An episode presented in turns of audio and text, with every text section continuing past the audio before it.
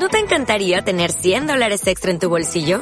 Haz que un experto bilingüe de TurboTax declare tus impuestos para el 31 de marzo y obtén 100 dólares de vuelta al instante.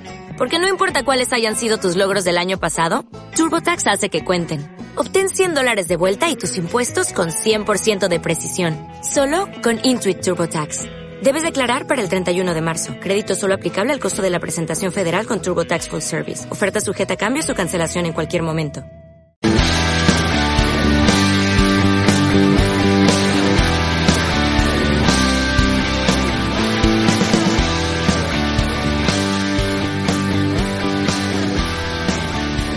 ¿Qué tal amigos? Les saluda nuevamente el doctor Henry Mauricio y este día vamos a repasar las recomendaciones CADIGO para la injuria renal aguda.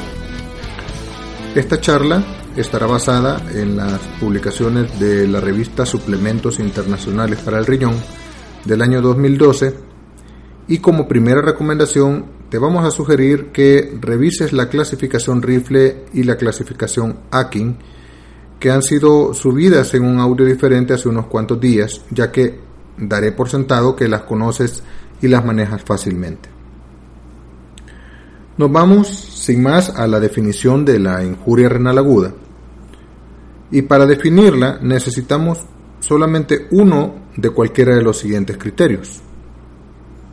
El número uno es incremento en la creatinina sérica en las últimas 48 horas a un valor mayor o igual de 0.3 miligramos por decilitro. Este incremento es un valor absoluto sobre el valor basal. Es decir, que si la creatinina basal del paciente era 0.9, el paciente tendrá injuria renal aguda al tener 1.2 de creatinina en las últimas 48 horas. Segundo criterio, incremento en la creatinina sérica en los últimos 7 días a un valor mayor o igual a 1.5 veces el, el, valor inicial de la creatinina del paciente. Si estamos hablando de un paciente que pasó a sala de operaciones hace 7 días con una falla renal y tenía una creatinina de 1, a los 7 días debiera de tener 2.5 para considerarlo en falla o en injuria renal aguda. Criterio número 3. Volumen urinario menor de 0.5 cc por kilo por hora por 6 horas continuas. En este criterio no hay nada que explicar. Una vez que tenemos el diagnóstico por definición, tenemos que clasificar al paciente. Y la clasificación se basa en los criterios Rifle y Akin.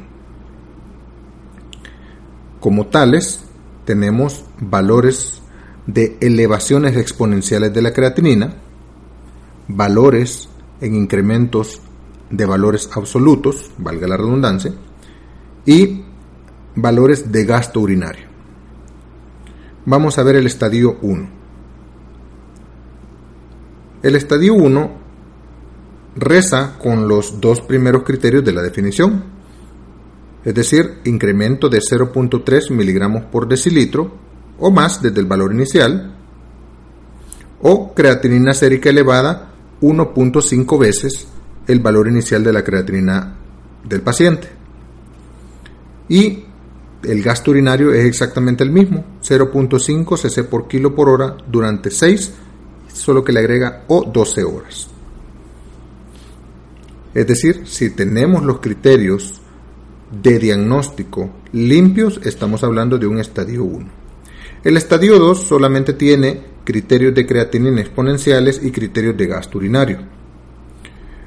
Cuando la creatinina sérica se eleva dos veces al valor inicial de la creatinina del paciente, está en un estadio 2. Fíjense bien, tenemos una nemotecnia. El estadio 2 de las recomendaciones CADIGO para injuria renal aguda es creatinina elevada dos veces al valor inicial de la creatinina del paciente. Estadio 2, dos veces y el gasto urinario es menor de 0.5 cc por kilo durante más de 12 horas. Y solo tenemos dos criterios, no tenemos tres. En el estadio 3 tenemos cuatro criterios. El primero es que la creatinina sérica esté elevada tres veces al valor inicial de la creatinina del paciente. Como podemos ver, solamente el estadio 1 no tiene coincidencia en el valor de la creatinina en cuanto a su elevación exponencial, puesto que el estadio, el estadio 1 es una elevación de 1.5 veces el valor inicial, el estadio 2 es dos veces y el estadio 3 es tres veces. Y el valor absoluto de creatinina para el estadio 3 es un valor mayor o igual a 4 miligramos por decilitro.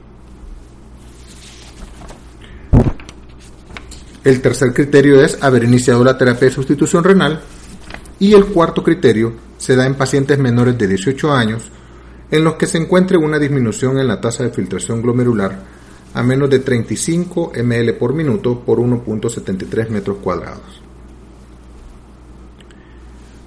Una vez que tenemos claro esto, vamos a repasar algunas premisas de las recomendaciones CADIGO para injuria renal aguda. Bueno, la primera es que la causa debe ser determinada siempre que sea posible, algo obvio, ¿no? Segundo, se recomienda que los pacientes sean estratificados por el riesgo de la injuria renal de acuerdo a las susceptibilidades y a las exposiciones propias. Es decir, que no vamos a estratificar en igual riesgo aquellos pacientes que tienen una injuria renal aguda por sangrado que el que tiene una injuria renal aguda por sepsis, que previamente sea diabético, hipertenso, dislipidémico y obeso. Vamos a manejar a los pacientes de acuerdo a estas susceptibilidades y exposiciones para reducir el riesgo de injuria renal aguda. Es decir, que incluso en aquellos pacientes que no la tienen, que no la han desarrollado, hay que pensar que la pueden desarrollar para poder tener un adecuado manejo y hacer eh, de la estadía hospitalaria de este paciente algo mucho más corto. En cuarto lugar, evalúa a los pacientes que tienen riesgos incrementados de injuria renal aguda midiendo la creatinina sérica y el gasto urinario para detectarla, que es lo que nos lleva el tercer criterio o la, o la tercera premisa. Una vez que usted haya medido, evalúe a los pacientes prontamente para determinar la causa, con especial atención a las causas reversibles. En sexto lugar, monitorea a estos pacientes midiendo la creatinina sérica regularmente y el gasto urinario para irlos ubicando en el estadio según la severidad en cada medición. En séptimo lugar, maneje a los pacientes en base a ese estadio y a la causa diferenciada. No va a ser el mismo manejo que al inicio, al segundo día o al tercero. Es un manejo dinámico que va a tener un cambio en base en qué estratificación se va ubicando el paciente cada vez que nosotros evaluamos los criterios. Y tres meses después de la resolución de su injuria renal aguda, busque nuevas presentaciones o empeoramiento de la falla renal crónica preexistente. Este se divide en dos recomendaciones principalmente. Si los pacientes tienen falla renal crónica, manéjenlos como se detalla en las guías Kadoki para falla renal crónica. Y si los pacientes no tienen falla renal crónica, considérelos como pacientes con un riesgo incrementado para la misma y cuide de ellos como se detalla en las guías Kadoki para pacientes y trate su riesgo para falla renal crónica. ¿Cómo prevenimos y tratamos la injuria renal aguda?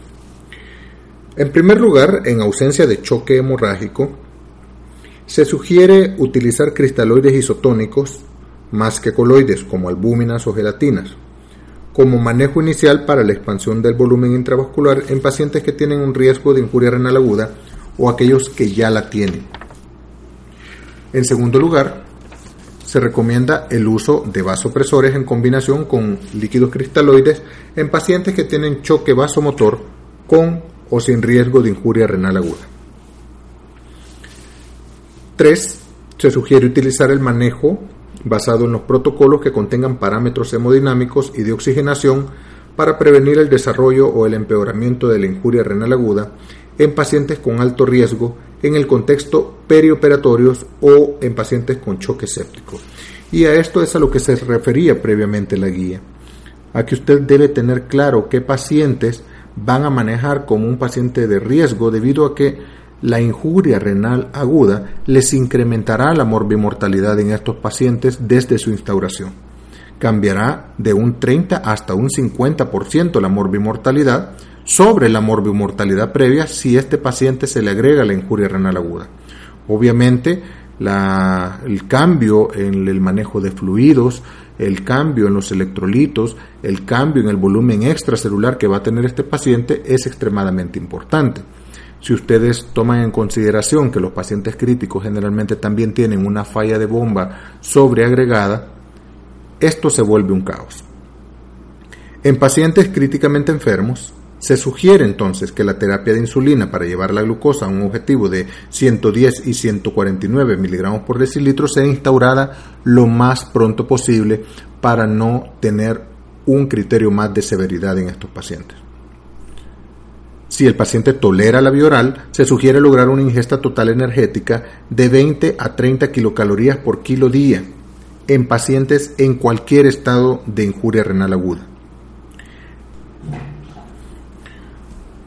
La ingesta proteica restringida no es ahora eh, uno de los criterios más fuertes para la nutrición de los pacientes en injuria renal aguda. Es más, se sugiere evitar estas restricciones con el objetivo de prevenir o desarrollar la iniciación de terapia de reemplazo renal. Al contrario, eh, hay diferentes criterios que se deben de tomar en cuenta para poder administrar proteínas a los pacientes que sufren de injuria renal aguda. A los pacientes que no se encuentran en estado de catabolismo y que no necesitan diálisis, por lo regular los debemos de mantener administrándoles eh, de 0.8 a 1 gramo por kilo de proteínas vía oral. Eh, esto es por día. Y de 1 a 1.5 gramos por kilo día en pacientes que tienen eh, terapia de reemplazo renal y arriba de un máximo de 1.7 gramos por kilo día en los pacientes que tienen terapia de reemplazo renal continua y pacientes hipercatabólicos. Toda esta nutrición eh, se sugiere proveerse preferencialmente por vía enteral debido a que las cargas proteicas endovenosas eh, van a requerir cambios en base a los criterios que vayamos teniendo en el paciente.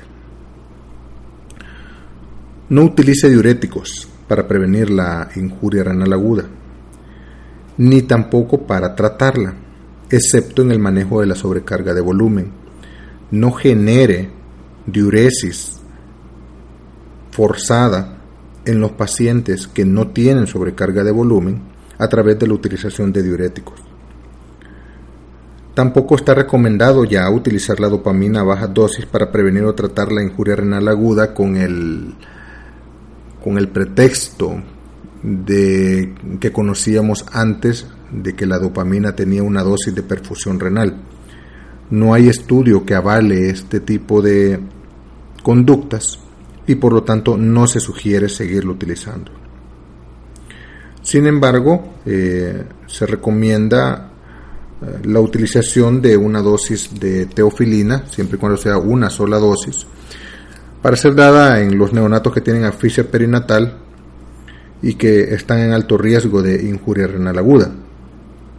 Y cosas que no se deben utilizar son el fenoldopam o el factor de crecimiento insulínico humano tipo 1 recombinante para prevenirla o tratarla así como las cuestiones lógicas de no utilizar aminoglucósidos para el tratamiento de infecciones, a menos que no exista otra opción menos nefrotóxica o ninguna otra terapia alternativa esté disponible. En pacientes que tienen función renal normal y que se encuentren estables, pero que tengan factores de riesgo para desarrollar injuria renal aguda, los aminoglucósidos, los deben ser administrados en una sola dosis diaria más que en regímenes de múltiples dosis al día. Y si nosotros tenemos que utilizar por más de 24 horas y en múltiples dosis diarias estos fármacos, se recomienda monitorizarle los niveles eh, cuando el paciente deba de em, cumplir más de 24 horas. Pero si son más de 48 horas, monitorice los niveles eh, cuando tenga que estar utilizando la dosificación diaria por este tiempo. Si puede tener aplicaciones tópicas o locales de aminoglucósidos, por ejemplo en aerosoles respiratorios, infusiones para aplicación de antibiótico, más que la aplicación endovenosa, cuando sea posible y ajustable, hágalo. Se sugiere utilizar formulaciones lipídicas de anfotericina B más que las formulaciones convencionales de la misma.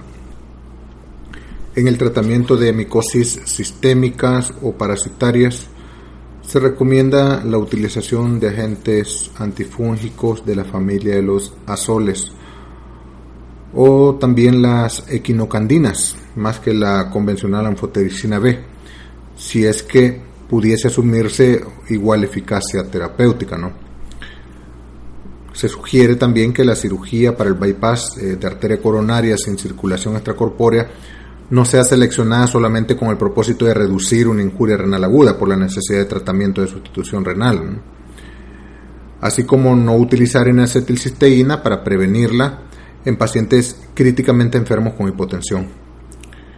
No utilizar, por lo tanto, N-acetilcisteína oral o endovenosa para prevenir tampoco la injuria renal aguda postquirúrgica. Bueno, en la sección 4 de este material tenemos la injuria renal aguda inducida por material de contraste. Y aquí es importante tener en cuenta 11 criterios u 11 recomendaciones igual para poder prevenirla o una vez que la tengamos, pues, tratarla. Primero, defina y clasifique eh, la injuria renal aguda después de la administración de material de contraste según las recomendaciones que ya se indicaron desde el inicio de la grabación. Evalúe el riesgo de la injuria renal aguda inducida por material de contraste y en particular evalúe los daños preexistentes en la función renal en todos los pacientes que son considerados para un procedimiento que requiere la administración intravascular o intraarterial de medios de contraste yodados, que nunca le gane la urgencia, es decir, si usted está considerando de que un paciente necesita un angiotac por una sospecha alta de tromboembolismo pulmonar, eh, no se deje ir por la emergencia antes de indicarlo. Espere, tome la creatinina, evalúe cómo está la producción urinaria, el gasto urinario de este paciente y hasta entonces deje claras las recomendaciones que debe tener este paciente antes de pasar a un estudio contrastado. Por lo tanto, siempre debe considerar, y este es el punto 3, eh, los métodos de imagen alternativos en pacientes que tienen alto riesgo para la injuria renal ocasionado por medios de contraste. Si no es posible evitar el estudio, es indispensable hacerlo, pues entonces hay que considerar utilizar la menor dosis posible de medios de contraste en todos estos pacientes que tienen alto riesgo de generar la injuria, ¿no? Y de igual forma se pueden utilizar eh, medios de contraste no iónicos o yodados de baja osmolaridad más que aquellos eh, yodados de alto peso molecular en pacientes que tienen riesgo incrementado de injuria renal aguda.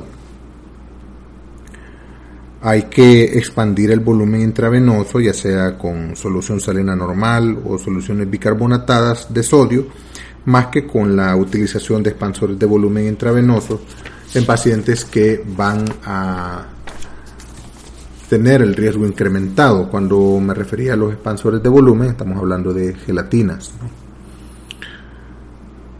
Se recomienda no utilizar eh, líquidos orales solos en los pacientes que tienen riesgo de injuria renal aguda para, medios de contraste antes ni posterior a la administración de los mismos.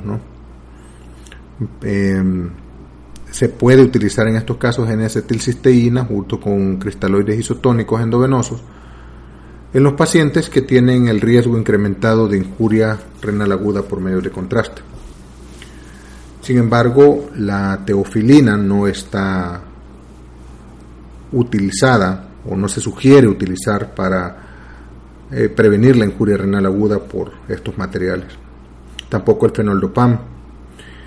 Y tampoco se puede utilizar hemodiálisis intermitente profiláctica o hemofiltración o hemodiafiltración para remover el material de contraste en pacientes que tienen riesgo incrementado de sufrir injuria posterior a la utilización.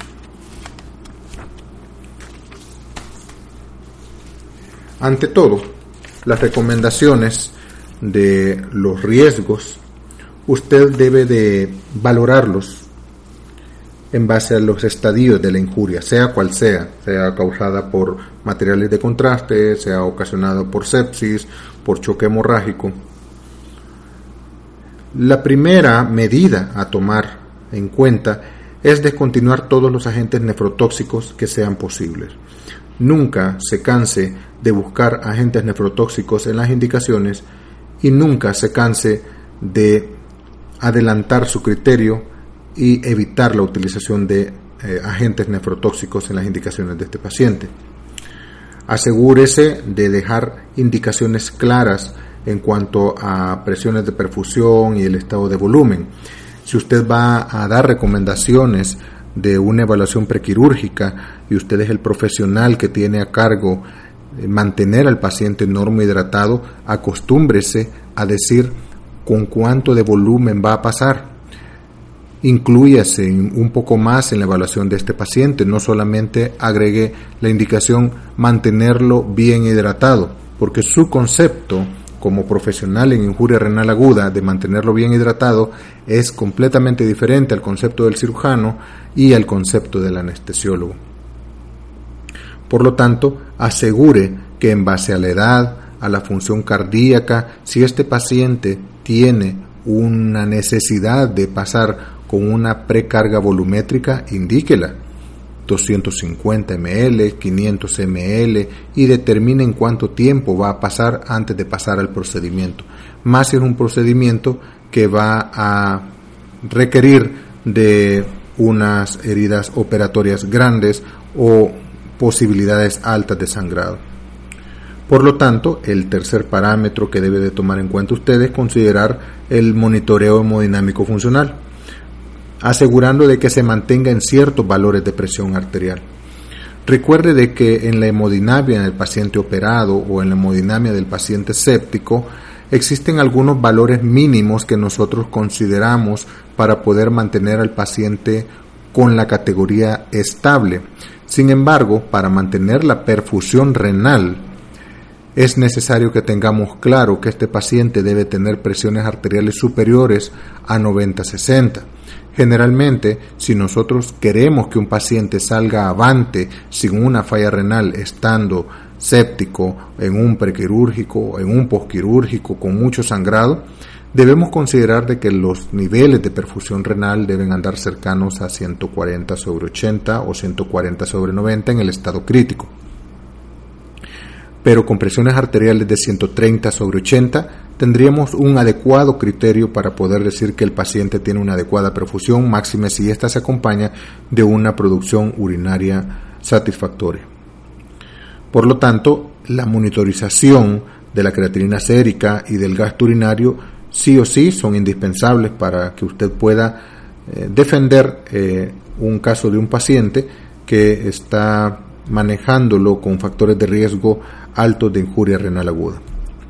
Evite hiperglicemias, no se complique, maneje rápidamente los niveles de glucosa como se dio en las consideraciones y siempre considere alternativas a los procedimientos eh, de radiocontraste. Trate de apoyarse en grupos de diagnósticos no invasivos eh, o considere eh, también el grupo de diagnóstico invasivo que le pueda ayudar a utilizar otros métodos diagnósticos sin utilizar material de contraste. Siempre evalúe los cambios en las dosis de sus drogas, debido a que eh, el estadio de injuria renal aguda que puede tener el paciente al ingreso no es el mismo estadio que tendrá dos o tres días después. Acostúmbrese a chequear día con día las dosis de sus drogas y considere siempre pasar un test eh, basado en normas conocidas de corrección de las drogas en base a la tasa de filtración glomerular. Siempre considere la terapia de sustitución renal en estos pacientes como parte del manejo una vez que tenga criterios adecuados y considere las admisiones en las unidades de cuidados críticos para aquellos pacientes en los cuales se necesita una mayor monitorización debido a que eh, en las unidades de cuidados convencionales muy probablemente no se logre llevar adecuados balances hídricos ni mucho menos un control adecuado de los valores de creatinina diarios. Evite los catéteres de vena central si es posible y esto es una de las cuestiones más importantes que vamos a tomar en cuenta debido a que como ustedes eh, saben no es en las presiones venosas que vamos a mantener la adecuada hidratación. Es en otros valores hemodinámicos que tienen que ver más con nuestra acuciosidad con estar eh, a la par del paciente, estar revisando la evolución constantemente y estar haciendo cambios eh, múltiples de fármacos, de líquidos, en oxigenación, en aminas vasoactivas, de tal forma que ustedes puedan considerar al paciente como un todo en el momento de agregarle la injuria renal aguda. Les quiero dejar como comentario final o de, o de cierre que la injuria renal aguda es un diagnóstico para todos los demás diagnósticos de medicina interna. Es un diagnóstico para el evento cerebrovascular, es un diagnóstico para el infarto agudo del miocardio, es un diagnóstico para la neumonía, es un diagnóstico para el tromboembolismo pulmonar y podremos seguir listando, enlistando muchos otros en los cuales nunca deben dejar de largo que el incremento en la morbimortalidad de estos pacientes tiene que ver con la instauración de una injuria renal aguda. Repasen, estudien mucho y nos vemos a la próxima.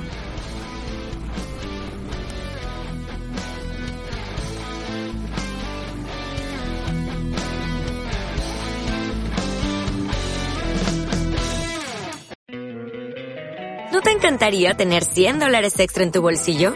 Haz que un experto bilingüe de TurboTax declare tus impuestos para el 31 de marzo y obtén 100 dólares de vuelta al instante. Porque no importa cuáles hayan sido tus logros del año pasado, TurboTax hace que cuenten. Obtén 100 dólares de vuelta y tus impuestos con 100% de precisión. Solo con Intuit TurboTax. Debes declarar para el 31 de marzo. Crédito solo aplicable al costo de la presentación federal con TurboTax Full Service. Oferta sujeta a cambios o cancelación en cualquier momento.